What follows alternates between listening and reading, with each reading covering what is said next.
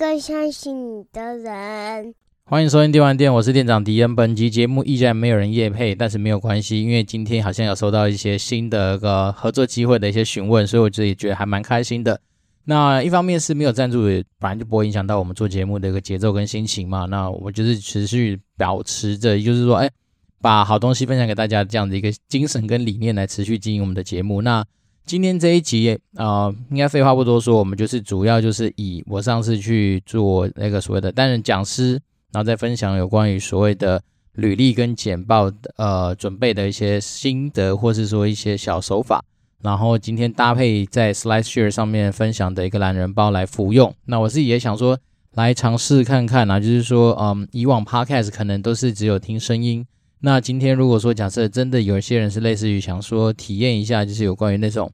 半线上课程的那种概念。后面毕竟有简报，那我今天可能就是依照我简报的一个节奏跟一个里面的一些内容，来稍微跟大家讲讲，就是说，诶，可能有时候在简报上面，也许文字方面没有太多太详细的一些说明的话，那今天就是大概会是用这样的方式来做。那今天如果说时间允许的话，希望能够把至少到，呃，怎么样准备履历这件事情能够讲完。好，那我如果这样的话可以的话，那另外一个就是怎么样准备面试这件事情的话，可能就会放到下一集来讲。好，因为毕竟有时候我们真的在做节目的时候，也是需要一些灵感，那也是需要一些议题。那尤其是最近这几集，真的是没有太多新的听众的留言呐。那当你没有留言的时候，有时候你不太知道说，诶，实际上听众现在到底对我们的节目的喜好程度是怎么样啦，或者对哪些议题上面来说，他们可能会比较关心。所以呢，我想说没办法，就只好自己生一些议题。那当然，因为刚好最近到了新的公司来服务嘛，所以有时候真的有些时间可以去收集一些有关于。不管是职场啦、哦征才啦、留才啦，甚至是说对于品牌这件事情上面的一些新的一些资讯，那那当然有机会的话，未来就可以把它当成是一些啊、我觉得可以拿来跟大家分享的一些内容。好，不过今天这一集我们主要就是来去跟大家就是搭配着我们那个呃分享的简报来跟大家就是介绍一下关于履历跟啊对，主要就是履历在准备的时候有哪些东西可以稍微就是留意一下。好，那大家首先。啊，这题目就是第一眼就有感觉的履历和面试准备。好，那当然上面就是有先稍微提到说我自己的一些之前的工作经历。那这边也可以再跟一些新听众稍微就是 update 一下，说我以前到底在做什么事情。我第一份工作是在佳士达科技，那佳士达科技就是明基友达的呃母公司，他们主要是做一些 ODM 的一些事业。然后第二份工作去了上海旺旺，所以那时候是一个呃快消品的储备干部，那主要是走业务方面的一些事情。然后第三份工作就到游戏橘子，然后担任很多一些知名线上游戏的一些产品负责人，比如说爆爆王、龙之谷、艾尔之光、天堂等等啊。那到了最后就到了呃美商暴雪，也就是暴雪娱乐。那那时候是因为斗争特工的关系加入了美商暴雪。那后面呢就开始承接了呃 Call of Duty 系列的一些东西，然后再就是到了最后要离开之前的前半年吧，也开始接触了炉石战记 PN 的工作。那 PN 的角色呢，主要就是来帮忙。啊、在地团队跟研发团队中间的一些沟通，然后大概就这样。那简单来说，就处理很多的杂事跟很多紧急的一些状况，那就是 PN 的一些呃工作。那目前担任的是一个就是呃传产经理人的一个角色，然后同时也是一个做 Podcast 电玩店的店长的一个自媒体人。那我曾经录取过的公司啊，就是说有些就是很感谢他们给我机会的话，那当然就是有是储备干部嘛，是阿寿皮鞋的，然后。也有被信医医疗，就是卖相关一些医疗器材的呃通路给邀请过，然后再来是也有在被和泰汽车找去过，说诶，担任他们好像是策略经营管理室的一个也算是幕僚单位吧，然后也曾经被达方电子拿过达方电子 offer，那达方电子那时候我是好像是做 keyboard 吧，就是做那个键盘的那个 PM。然后，当然就是，我就我是跟大家提醒说，如果你今天在工作上面啊，找工作的过程里面想要增加一些信心或者觉得有些成就感的话，那非常建议大家可以把那个就是一零四里面屏蔽那个保险业务员的这个东西给打开，也就是代表说你可能有机会就会被非常多的不同营业处的人找去聊一聊面试，那瞬间就觉得干自己好像瞬间变得很红。好，那当然就是那时候有。试着花了一些时间去很多的保险公司 run 了一下，那我那时候当然是就是用一个很好奇的心态去、呃，想说去了解一下，说为什么不同营业所都一直要来就是 approach 你啊，然后找你去聊聊这样。那每个营业所的文化啦，在里面他们对于这件事情的在乎性其实都不太一样。然后那时候单纯就是很有趣，就是啊，南山也去看啦，然后中寿啦，然后什么富邦，反正只要有邀请我的，那个时候都不吝啬的跑去看啊。不过这一次自己在求职的经验上面是已经把这都关掉了，因为我自己知道说看过那样的生态，大概就知道说哦，也许对我来讲那个呃以后再说好了。那只是这一次就是单纯就是把时间尽量做比较。有效率的运用啦，所以就是没有去找到这么多的一些啊、以前可能会去尝试的一些产业。好，那今天呢，就是说这个主要的分享也是希望说能够让大家透过就是一些准备上面的一些啊、注意，那可以让至少在啊、同才哦，应该说同样去应征那个职务的人上面，你可以稍微脱颖而出。但是我觉得啊，其实有时候履履历这件事情啊，不管怎么样，我们都要先知道他的目标到底是什么。那履历的目标很简单，就是要拿到面试的机会。所以说啊，如果说你今天搞不好人脉很广，啊，你差不搞不好你真的认识很多人，其实你直接都已经可以直接去面试的时候，那当然履历这种东西对你来讲是不太需要去注重，甚甚至是你不太需要准备的。对，那我觉得履历这种东西当然就是单纯就是给我们是说啊，可能有时候要去开一些就是未知的大门的时候，那所必须要去准备的东西。那也当然，我们以前都一直聊到说。其实，在履历准备的过程里面，因为蛮多时候你是对一个陌生人啊，他对于你很陌生，你对他也很陌生的一个陌生人的情况之下，你可能就是要把握那个非常短的时间，能够啊，递到吸引到他的目光，然后再是至少让他产生兴趣嘛，愿意来发你去聊一聊。所以呢，今天这种履历的准备，有一些你会觉得啊，好像看似很复杂的一些妹妹嘎嘎，其实也都真的都是希望说能够让你在陌生人面前增加一点点胜率。但是如果说你今天啊、有些人可能也许像迪恩这样，已经三十几岁、四十几岁，甚至是更年纪更大，然后职务更高的人去找工作，很多时候其实你是透过人，嗯，可能是 hunter 啦，或是人脉啦，来去帮你做这样子的一些推荐跟引荐的话，那甚至有的时候，像我这一次已经好几次的面试，我根本连履历都不用带，好，因为他毕竟都是已经是认识的人嘛，所以其实履历这种东西对我有时候来说，他也不见得是完全都需要，那只是说我们今天准备好出来，就是说让。自己啊，至少你能够，嗯、有一些东西可以来做一些分享。好，那在履历撰写之前，我觉得先不用动笔。那动笔之前呢、就是不外乎两件事情要做。第一件事情叫知己，第二件事情就知彼嘛。好，那讲到知己的话呢，通常啦，我觉得有一个小技巧可以使用，就是如果你今天呃名跟姓凑在一起，算是蛮特别的话。那你可以试着先做一件事情，去 Google 自己一下啊，比如说迪恩的本名叫郭于鼎，那这三个字去 Google 出来，然后大概目前在 Google 上会有大概八页左右的搜寻结果。好，那郭于鼎，因为毕竟这三个字凑在一起就是我嘛。那如果说你今天只有 Google 于鼎两个字的话，因为毕竟鱼对于中国人来说也是一个姓，所以那时候就跳出很多对面的一些啊搜寻结果出来。所以我那时候我这里习惯是先把。自己的呃，就是丰功伟业估一下，那可能看看是说有没有哪些资讯是你以前可能想都没想过，但是可能都有人帮你留底在网络上面，然后这个地方当然就是会成为那个你接下来在建构你自己所谓的履历资料库上面是有一个参考。然后，然后第二件事情就是我会去洋洋洒洒的把以前的一些战功啦，不管是你负责过的什么产品啦，参与过什么样的活动啦，或是说你你曾经呃得到什么样的奖项啦，或是完成什么样的成就。就一条一条把它列下来。那之所以我说要用条列的原因，是因为基本上我们现在在做的事情都是在建构自己的资料库。那所谓建构自己的资料库，就是说我要让自己有一个范本出来。那那个资料库上面当然是多多益善嘛，就是你有什么东西就先把它完整的先建构出来。那第三件事情呢，就是要去想想自己的卖点啊，因为我毕竟我们就是一个在人力市场上面的一个商品。那你怎么样能够让别人用很短的时间之内就能够抓到你这个人的重点？那自然而然，你的卖点你就要去有效的去思考一下。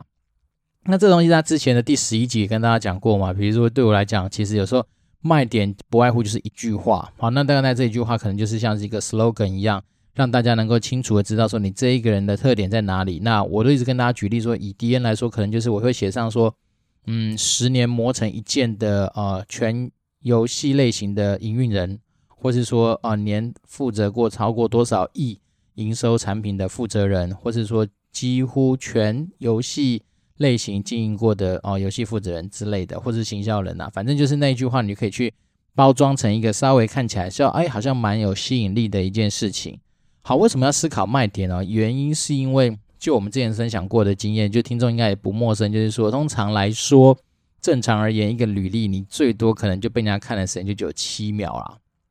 然后我讲的是单纯是说，我们今天从一个陌生进见的管道到 HR 看到或者用的单位主管看到，可能他就给你七秒钟的时间。那当然，呃，我也补充一下，就是说，如果你今天透过熟人来转介的话，那当然你可能会就是争取到比较多的阅览的时间。那不过正常来说，哎，我觉得七秒还算客气耶，因为上次我有跟我们一些 HR 的朋友聊过，他们是说以他们实务上的经验，也许有的履历，他们一看到那个 format，或者是说啊、整个大方向扫完，也许三五秒就已经觉得说好，他可以不用看了。所以变是说，我觉得还蛮现实的，就是说，如果你今天的不管是在格式上面的编排啦，你在资讯上面的一些传达，甚至是说我们刚刚讲到的你一个卖点，光光是卖点，你可能没有特别把它。拉出来的时候，也许你就已经错过那黄金的七秒了。好，那接下来讲完知己之后，那当然就要讲讲知彼了。知彼就是要你要去了解到对方那个地方到底是牛鬼蛇神是什么样的一个环境嘛。所以呢，第一个我觉得先从大看到小，大就是先了解产业，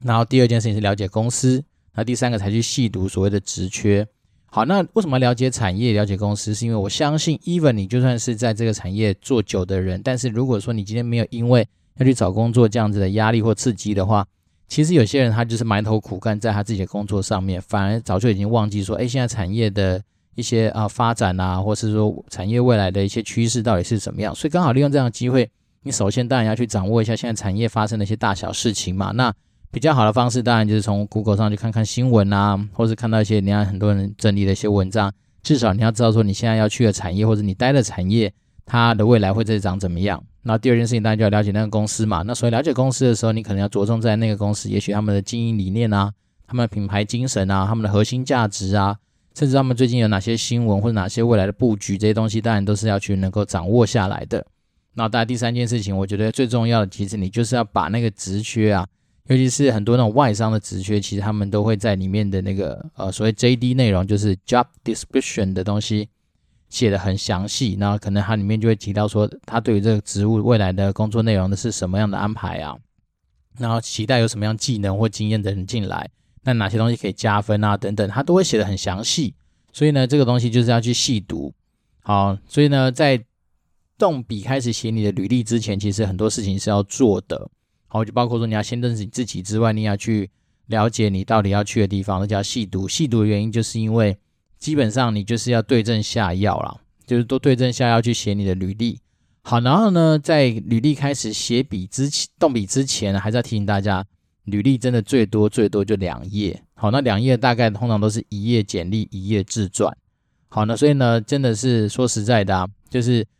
既然你在这么样有限的一个篇幅内容上面要去做一些你这个人丰功伟业、洋洋洒洒的一个撰写的时候，就很有赖大家第一个你的收敛。能力到底好不好？我当然都知道，每个人都是可能一写下来，可能五六十页、一百页都有可能，甚至可以写成一本书。但是今天很现实的一件事情就是，当大家只给你几秒钟的时间的时候，你真的就是少即是多。所以呢，就是一定要把精华的东西就写在你的那个每一个页面的安排上面。那当然，在写履历的过程里面呢，我觉得有些东西的沟通啊，搞不好根本不是透过文字来做沟通，可能你是用一些呃格式啊。颜色啊，或是说你有一些刻意巧妙的一些啊比例上面的安排，这种时候就所谓非文字的沟通，搞不好就已经有效的可以去吸引到别人知道你的重点在哪里。所以呢，就承接下一页我要提醒的就是说，履历这种东西，它的就像我们人类在看所谓的简报的目光的时候，都是从左到右，从上到下嘛。所以呢，其实履历上也是啊。其实履历大家在看的习惯很难说拿到履历之后从下面往上面看嘛，因为这完全不符合。正常人在阅读的上面的顺序，所以呢，当然依照这样子的概念，你是不是就要把一些比较重要的地方，好，比较重要的事项就放在重要的地方，例如说，可能你针对我们刚刚说的卖点，你可能就要越放在上面的地方，甚至是第一条可能就要写上去。好，那这边也是提醒大家，就是说你不需要再花你的篇幅或是任何文字的空间去写上履历表、简历这种的一个字样，为什么？因为难道你今天寄过去的东西，面试官会不知道你今天寄来的东西叫简历或履历表吗？对不对？所以这种东西，我觉得它就可以省下一些空间。反正我自己的习惯，我通常都会在最上面直接写上我自己的名字，然后下面就直接带我想要你记住的写几个卖点，可能一一到三条之类的。那有些人习惯是用一个段落来写，都可以。反正概念就是说，你今天透过所谓的呃一个重点部位的一个强调，让至少他在眼睛的第一个视线看到就是你想要强调的那一件事情。那也就是我们当时一直跟大家讲的是说，如果假设今天一份简历或是你的这份履历只能够被大家记得或带走一件事情的时候，那件事情到底是什么啊？我讲真的，但每个人都知道说，我自己的战功非常非常多，我怎么可能只有写一件事情？但是假设今天游戏规则就是这样，好，就是很现实。你可能今天就是坐电梯，只能跟他们说我们电梯简报数嘛，你真的就有三十秒或一分钟最多，你能够跟老板讲一件事情的时候，那请问那一件事情是你自己你觉得最有卖点的这件事情是什么？好，那当然这东西有赖大家自己去做整理之外，那当然我觉得有时候你也可以去。旁敲侧击的去跟你的朋友啊，跟你的亲人问一问，说，诶，到底你们觉得，假设只能用一句话或一个观点来形容我的话，究竟我有什么东西是被你给认识，而且你觉得最突出的地方？那我觉得这种东西就是，反正呢，多问嘛，然后取集合，就取那个交集的话，你自然就会知道说，哦，原来我这个人像拼拼凑凑捏出来样子，大概就是这个样子。好，那我觉得这东西就。啊、算是蛮重要的，因为我觉得卖点这件事情确实是帮助现在很多人在，尤其是资讯阅读上面喜欢快速、快很准的人呢，他来说的话，其实还是蛮有帮助的。好，那接下来，当我们都知道我们最重要的地方摆上我们的卖点之后，那其实有时候你在整个格式的安排上面，就是所谓的版面比例上面的安排，你就已经无形中告诉大家说哪些地方是重要的嘛。那像我们都知道说，我们要尽量把我们的工作经历跟资历，因为它这个东西是来证明说。哎，我们今天是来对症下药，就回答你所需要的人才所需要的内容。所以呢，你当然会把比较大的篇幅，也许百分之六十或七十，就是来放在你的呃工作资历跟经历，或是一些佐证事情上面的一些内容上面的安排。那我这个东西之所以拿出来特别讲，是因为啊，我曾经有收到过一些啊、可能刚出社会的学弟妹的履历，或是说呃，有些人可能没有特别针对这东西去做安排，他可能就把一零四履历印出来的状况。那你就会发现，其实你很难在当下第一时间知道说这一份简历里面到底重点在哪里。原因是因为它每一个篇幅看起来都好像差不多，都等份。比如说二十、二十、二十，然后分成五块，那你就很难说在第一时间就知道说哦，到底哪些是你比较琢磨的地方。所以我个人会比较建议是说，通常第一个段落可能二十 percent 留给你自己的卖点，然后剩下十 percent 也许留在最后面，是写写一些大家必须要联络你的事情。好，比如说你今天把自己的一些联络资讯，然后很多的基本资料就放在最后一页，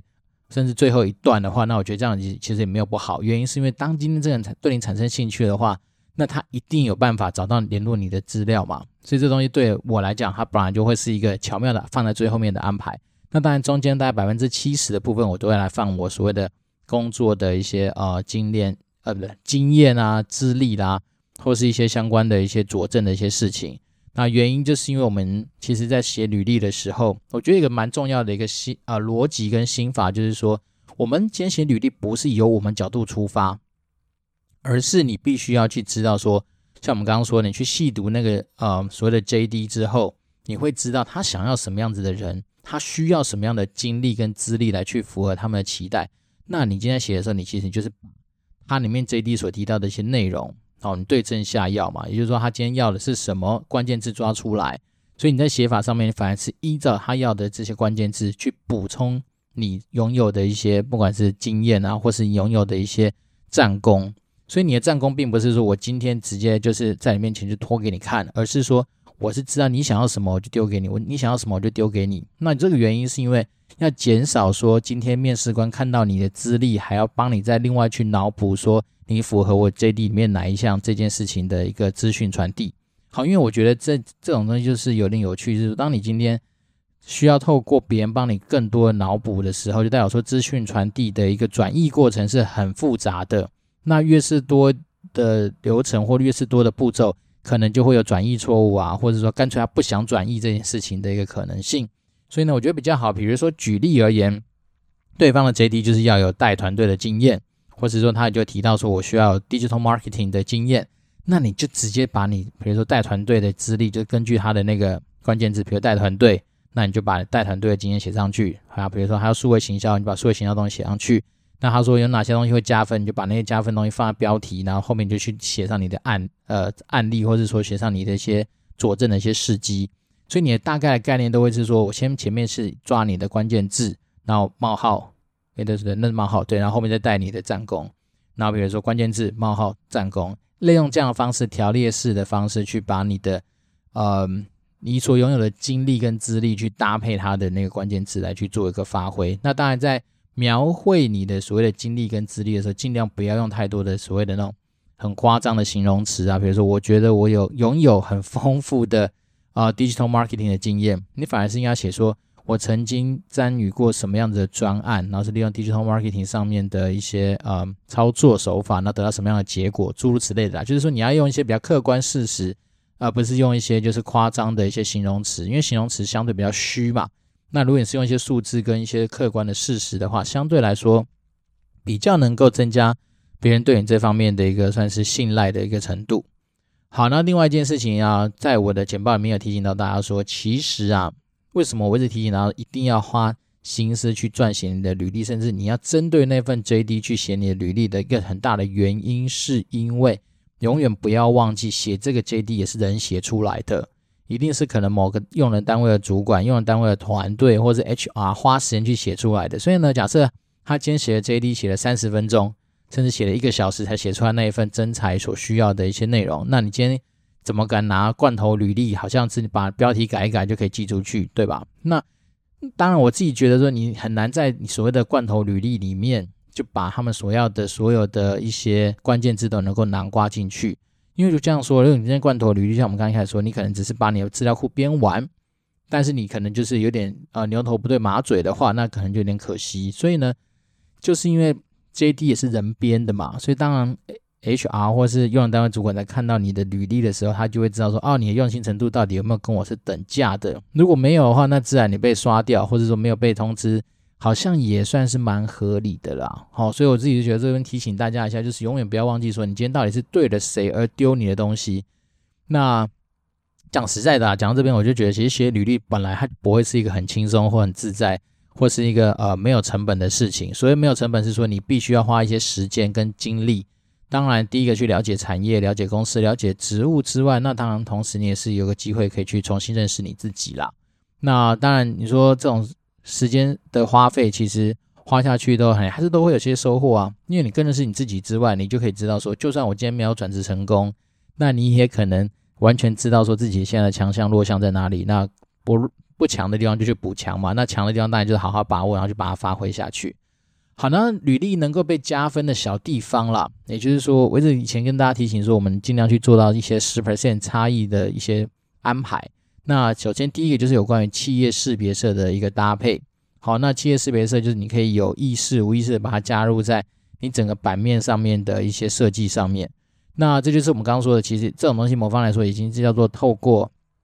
就是跳脱文字上面的一些沟通。那那这种东西就是用呃无形中的影响。来去让，比如说今天看到你履历的面试官，或是说呃 HR，他们其实会产生一些连结，甚至产生一些嗯比较好的印象。好，那颜色的话，当然就有赖大家自己去看判读嘛。比如说你今天看到呃 Facebook，你大概会想到是蓝白嘛，然后 Uber 可能就是黑白啊。那如果是游戏橘子就黑橘。诶，对，游戏橘子它的企业识别是真的是黑色跟橘色啦。那当然它的 logo 也有是白色配橘色的，所以呢，基本上白黑橘。好，这应该都是它的那个企业识别色。那另外，当然你你如果花时间去了解到公司的一些经营理念啊，公司的一些经营精神啊，他们的品牌价值等等这些东西的话，多少都可以成为你今天在撰写你履历内容上面可以跟他们产生连接的一些呃文字。但是我觉得，如果是要透过文字来沟通，当然多少有的时候就是会嗯，在你的版面之外，它就是稍微会比较硬嘛。所以呢，我一直提醒大家说，其实你可以从颜色啦、格式啦。或者说你今天在重点的地方安排的这样子的一个顺序上面，就可以透过所谓的非文字上面沟通，让大家对你的履历产生一些啊、算是比较好感的，增加胜率的一个可能性。好，那履历通常我们刚刚讲了嘛，履历就是两个东西嘛，一个叫简历，一个叫做呃自传。好，那自传我自己是觉得也没什么格式可以分享，不过自传对我来讲，我其实我就是在回答几件事情啦。通常对我来讲，我一定会去回答说，为什么我对那个职务会产生兴趣。哦，至少让大家知道说，诶，你今天不是一个天马行空，或是说啊乱枪打鸟的可能，你是真的对于那个职务，你可能拥有经验，或者你对你的人生有一些期待，所以当然你就会觉得说，今天现在这个角这个职务对你来讲算是你很有兴趣的。那第二件事情就是你要去证明说，我为什么就是那天选之人嘛？你要讲讲说，除了你的战功以外，你可能可能会从人格特质啦，或者从你对于这个产业的一个呃喜好啦，或者说你对于人生的安排上面，那我自然就是已经把这个当前当成是我人生的置业嘛，所以我自然就是那个天选之人。那刚刚我们就提醒到说，你其实很多外商也会很在乎说，今天你是因为用什么样的角度跟角色来看待你自己的人生。所以呢，通常我在这里面也会写写我对于未来的目标跟对于未来的期待。好，那代代表说他也知道说，他们今天的工作是能够帮助你去达成你人生的目标。好，因为我觉得有时候有些外商或是说真的比较有发展的公司，它其实并不是只是把你当成是一个嗯单纯的成本啦，他有时候还是会把你当成资产来看待。尤其是他今天要 recruit 你嘛，虽然说最近还是发生一些很奇怪的事情，例如说花旗银行已经跟大家说他要收掉，可是他们还是有在争那个什么。好像什么 digital marketing head，反正就是很怪，大家不知道是你把他 hire 进去之后，然后要再 fire 别人还是怎样。反正呢，至少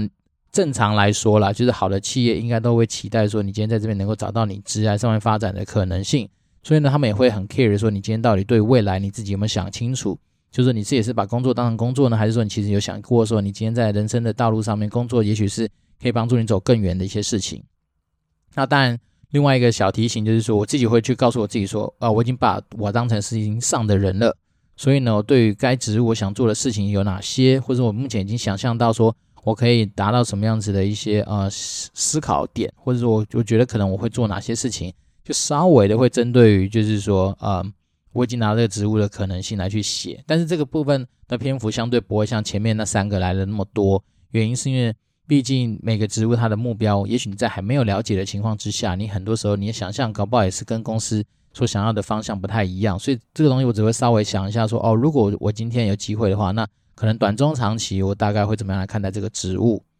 好，那履历写完之后，千万不要直接就寄出去。哦，那我觉得这个东西就提醒大家很多次的，就是说你可能要自己先看看有没有错别字啊。好，就像是履呃讲真的是也蛮汗颜的，就是我这这个简报。那时候刚做完第一版的时候，我记得我已经看了这五遍还六遍，可是就是有些错字，有一个错字一直没看到。然后反而是那时候寄给就是我朋友之后，他一看到就说：“哎，有错别字，哇！”那就是就还好有有有有机会在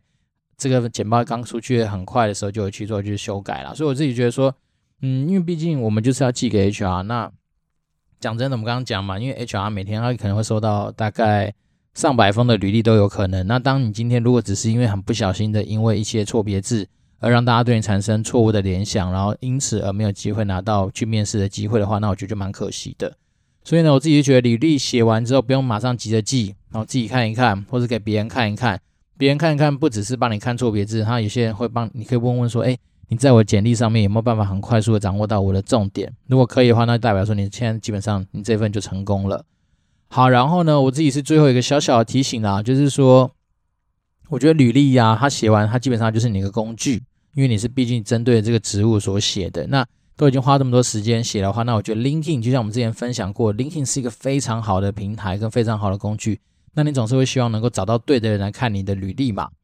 那如果说你今天当然就是呃找正常的管道，比如说我在 LinkedIn 上面看到职缺，然后我按 Apply，然后他可能就导你去他们公司的征才网站。然后就照一般的流程，把你该用的东西填完，然后把履历丢出去。好，那这个大概就恭喜你走上那七秒的路。好，就是可能等下就最多给你七秒时间看你的履历。可是呢，如果说你今天透过 LinkedIn 这样的一个平台，啊，你有意识的用到说它里面的一些工具或者它的功能，能够就是找到那家公司那个职务，他们那个团队的任何的一个窗口，甚至是说搞不好你刚好找到那个用人单位的那个主管，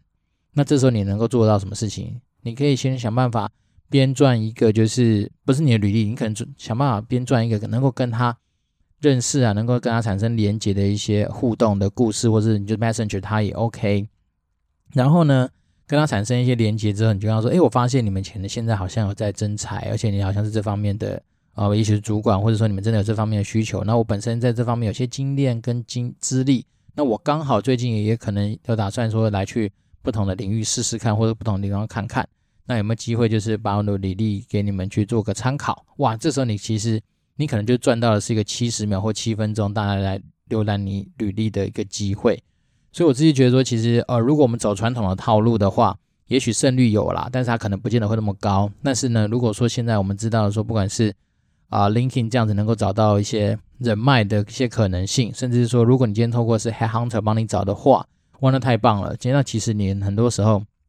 你在这么多细节都考虑到的情况之下，又搭配别人愿意给你很多时间去看你的履历的时候，那自然你有机会被面试的可能性就会比较高。好，那所以我在自己觉得说，其实我们除了说履历的编撰是一个嗯你工具的完善之外，呢当然能够好好利用一些像 Linking 这样这么强大的一个平台。我觉得至少你的胜率啊，应该就会比一般人高很多。好，那 LinkedIn 强就强在说，你当然你有机会就可以直接找到那家公司 HR 嘛，这是很基本的。那如果能够找到那个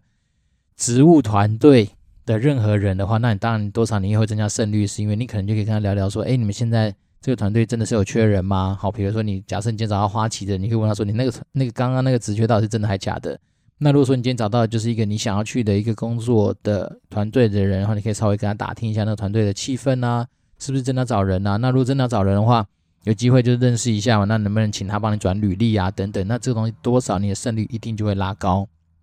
好了，那今天大家也差不多讲了三十分钟，好，那我们这样刚好真的就是把我们的履历的部分，就是快速的 go through 一遍，就是说啊、从履历准备的前中后，那真是履历的目标，就是为了帮助你拿到面试的机会。那今天这一集主要就是快速跟大家再次用一个比较是口语化的方式来解释一下我最近分享的一个简报。那我今天也会把，就是还是会持续把我们简报的那个 slide share 的连接放在我们的资讯栏位。所以如果呃听众还来不及下载的话，都还是可以去那个 slide share 上面看看，就是呃他可以线上看，那也可以 download 下来看。那这个东西当然我希望就是能够帮助大家，就是在如果说你真的有需要。去准备履历的过程里面，可能前中后有哪些事情你可以去稍微留意一下。那当然，我觉得始终一直提醒大家，就是说，如果你今天有些人脉，有一些更好的方式，能够让你可以不要只透过履历就能够产生互动跟面试的话，那当然就是鼓励大家去做这样的事情。因为毕竟我们最终的目的还是希望能够拿到我们期待的 offer，而不是说啊，今天只是在履历上面就被刷掉或怎么样。好，那今天一样没有新的听众留言，不过没有关系，都不会影响到我们做节目的节奏，因为毕竟我们还是找到一个很适合我们今天做节目的主题。那今天没有财报白话说，因为我觉得今天就把我们的主题好好的放在履历这件事情上面的一个准备上面。那当然这一周转眼之间就快到周末啦，那我相信大家可以有一些时间去消化跟沉淀。那下一集的预告应该就是会把面试的地方讲完，或是除非说我今天在周末有想到一些什么新的灵感的一些题目。它才会置换，但是这份简报该讲的还是会帮大家做一个很快速的一个就是呃口语化上面的一个说明啦。好，那当然最后还是提醒大家啦，如果有真的有机会想跟敌人做互动的话，当然透过 communicate dwd at gmail dot com 或是说 Apple Podcast 五星留言，这当然是相对比较赞嘛，因为如果有留言的话，我觉得至少心情就会比较开心。好了，讲太多了，那我觉得其主要就是呃。